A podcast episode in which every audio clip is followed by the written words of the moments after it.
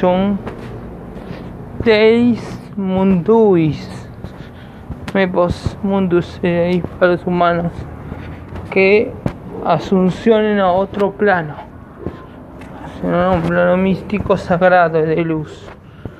Serían el poder de la luz trascendiendo. Fase de los índigos.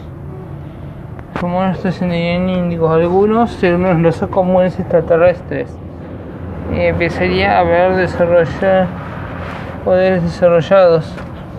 Esos que no llegan ni a tener vibraciones. Los animales medios humanos. Y los que tienen vibración alta son los índigos. Y los que son medios humanos son de vibración. Son en internet de vibración son humanos. Yo soy índico la, aplicación de los el poder de los índicos poder sagrado de la espiritualidad. De poder procrear con creación. Esa es la raza del poder de los índicos con interpretada como decir raza que procrea creando.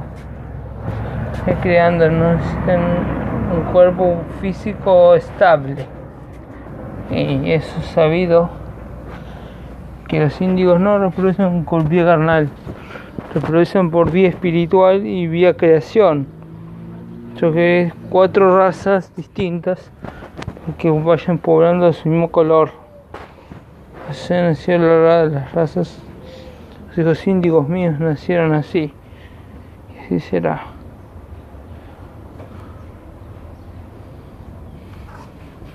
Así será la raza índiga de luz. Es una buena explicación muy clara. Guiamos por vibraciones del ser. De la espiritualidad y la mutación y también de la procreación divina.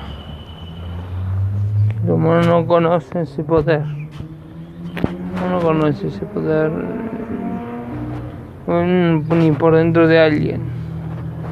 Bueno, listo.